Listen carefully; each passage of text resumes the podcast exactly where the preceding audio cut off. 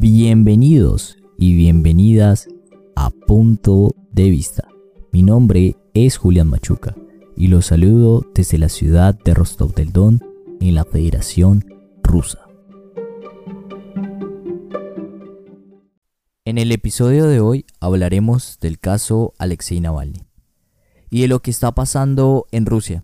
Las manifestaciones no habituales que se desataron desde el 23 de enero en rechazo al encarcelamiento del opositor del gobierno, Alexei Navalny, el pasado 17 de enero ha desatado un descontento no solo a nivel Rusia, sino también en la comunidad internacional. A tal punto de que gobiernos de la Unión Europea, puntualmente Alemania, Polonia y Suecia, en respaldo a Navalny, hayan expulsado diplomáticos rusos como respuesta a una medida similar que adoptó el Kremlin, que también expulsó a diplomáticos de estos países por su supuesta participación en las protestas. Otro claro ejemplo de apoyo por parte a Navalny de la comunidad internacional es el del presidente de los Estados Unidos, Joe Biden, que pidió a Moscú que Navalny sea liberado inmediatamente y sin condiciones, dijo el mandatario argumentando que es preocupante para los Estados Unidos y para la comunidad internacional, y de paso realizó una invitación a hacerle frente a cualquier avance del autoritarismo. Estas son algunas de las opiniones de la comunidad internacional frente al caso Alexei Navalny. Hoy tenemos el privilegio de escuchar una opinión más realista, más sincera de una ciudadana del común en la Federación Rusa. Su nombre es Elizalde Palina Antonovna. Es una brillante maestra en una escuela estatal en la ciudad de Rostov del Don, al sur de Rusia. Es especialista en la cultura rusa, en su mentalidad y en su comportamiento. Hoy nos ayudará a entender qué es lo que está pasando en Rusia, desde la perspectiva de un ciudadano, ciudadana del común.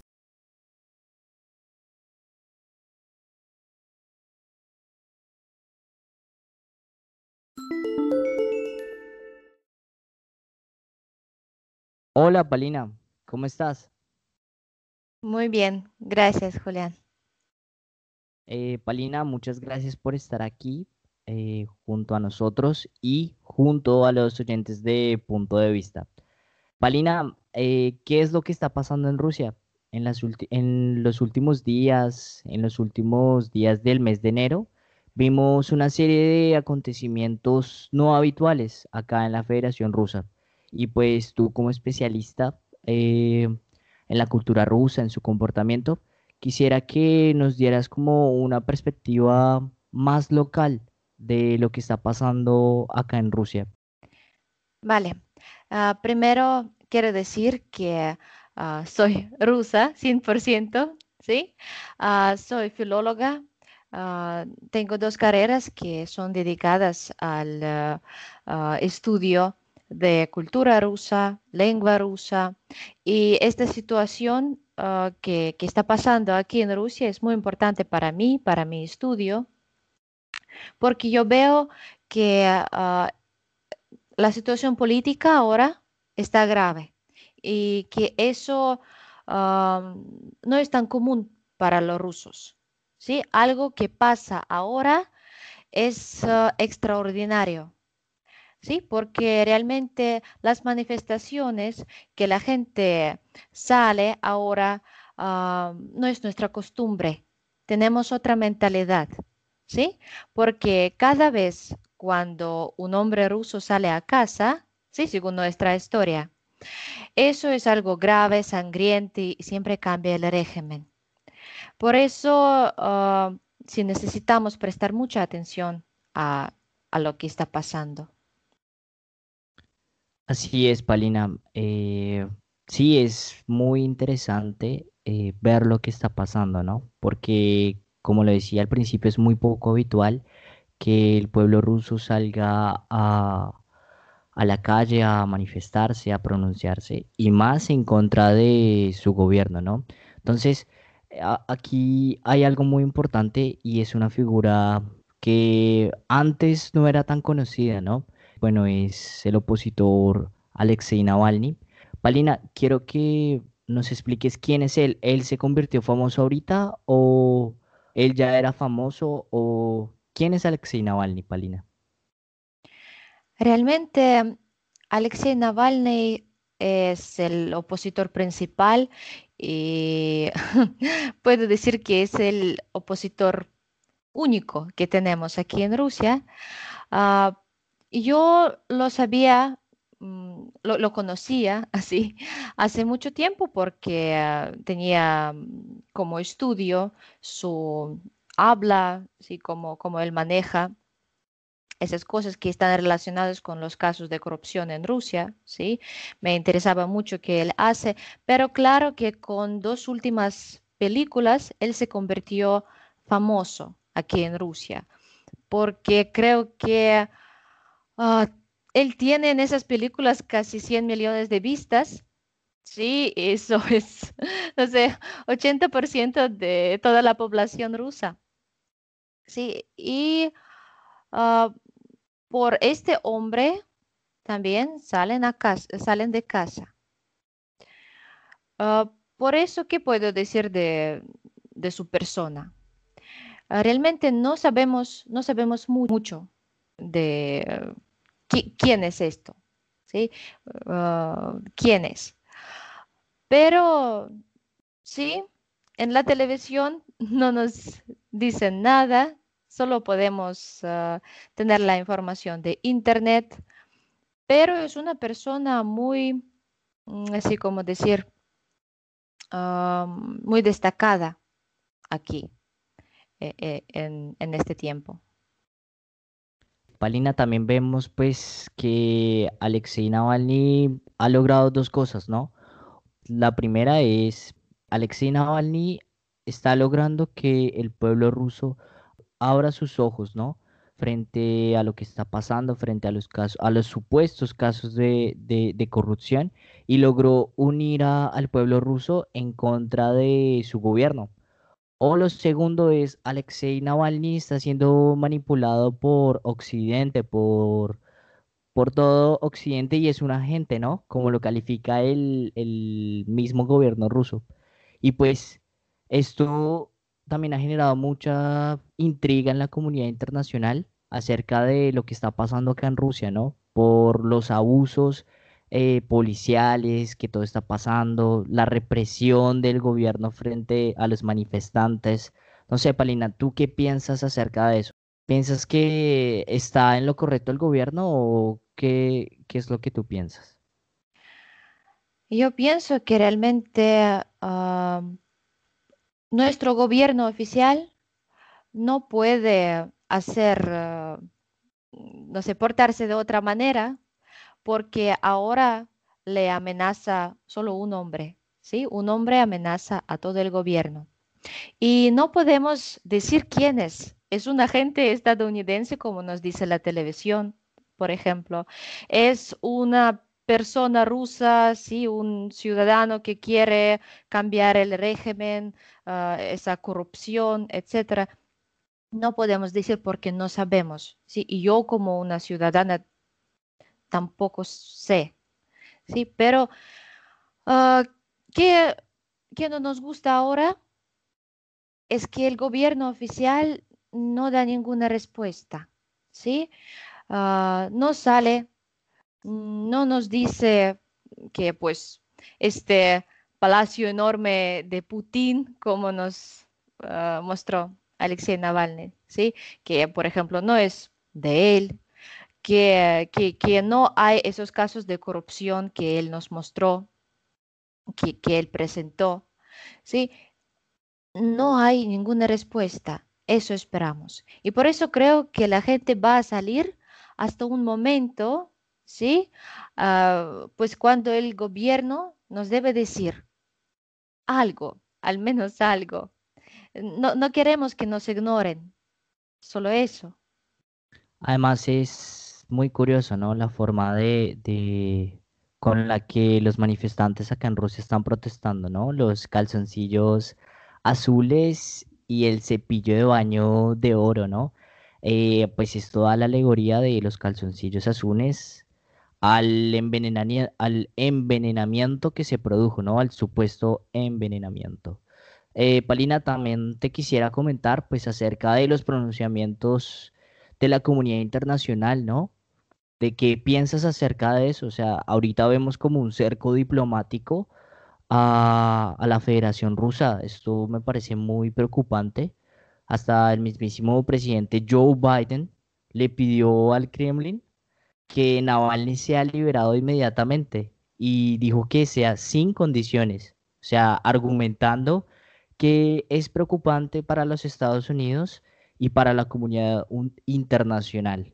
Entonces también realizó la invitación a toda la comunidad internacional que deben hacerle frente al autoritarismo. O sea, se refiere a, a, Vladimir Putin, el presidente de, Rusia, como autoritario, como casi hasta algunos se referían a él como un dictador.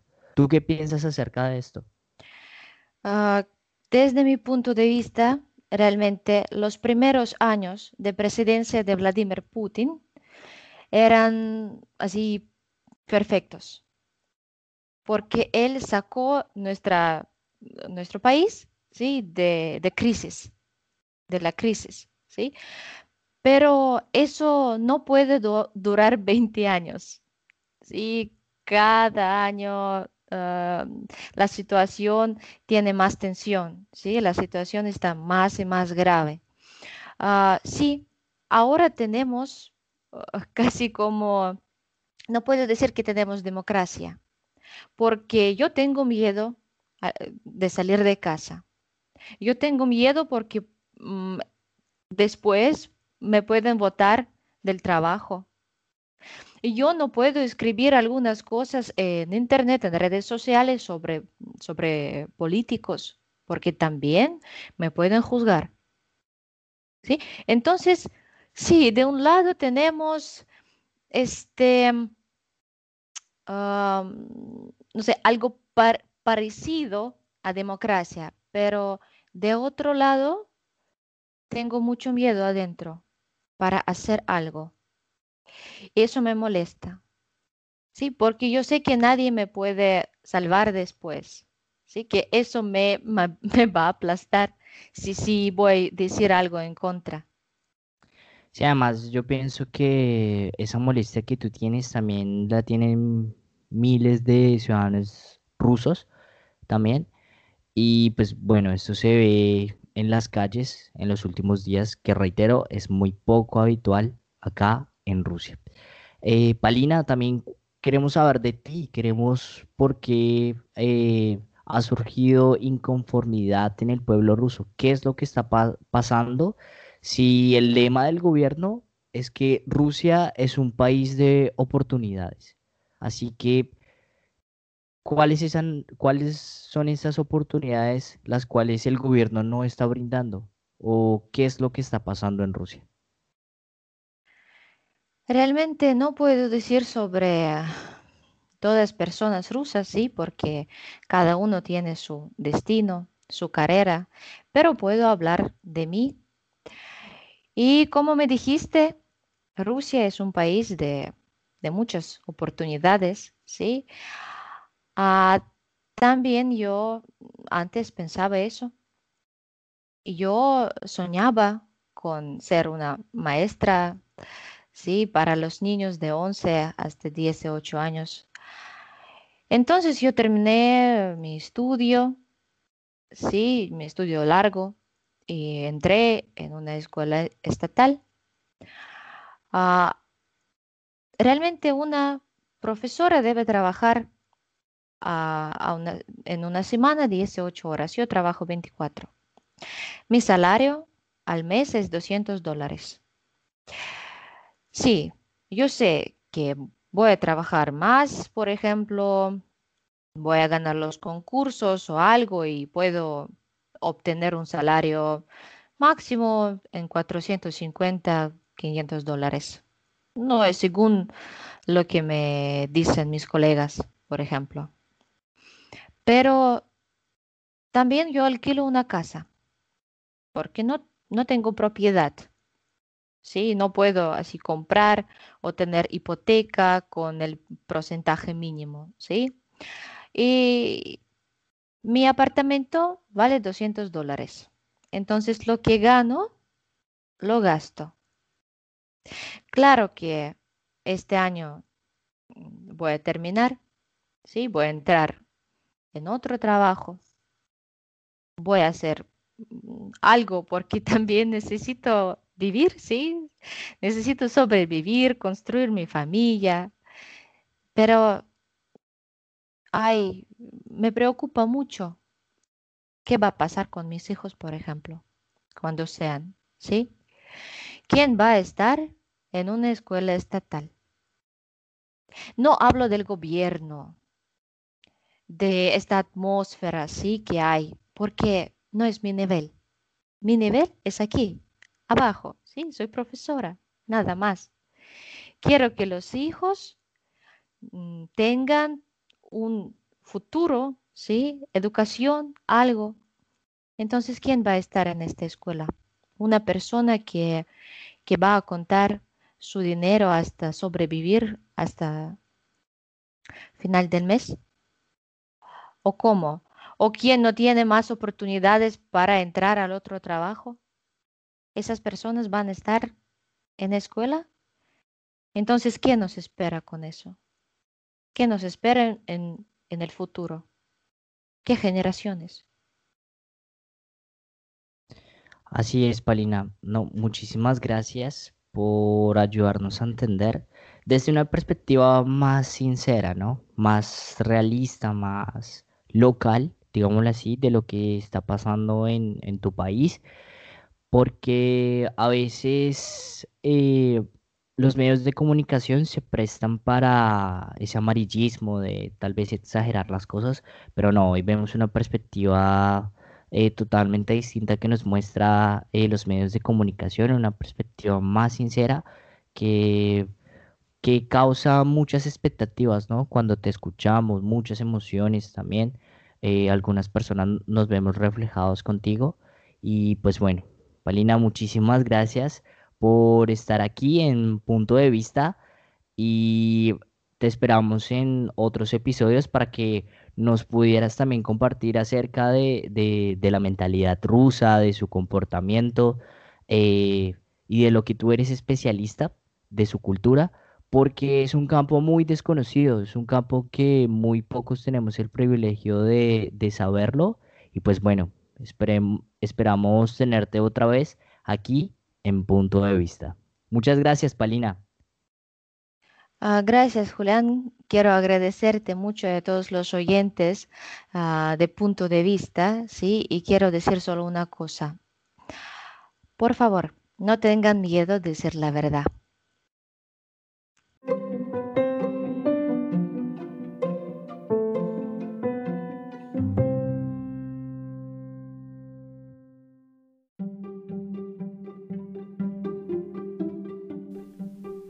Y aquí termina otro episodio de Punto de Vista. Les recuerdo que nos pueden seguir en nuestra cuenta oficial de Twitter, arroba punto de vista JM, y en nuestra cuenta oficial de Instagram, arroba punto de vista podcast. Nos vemos en otro episodio de Punto de Vista. Hasta la próxima.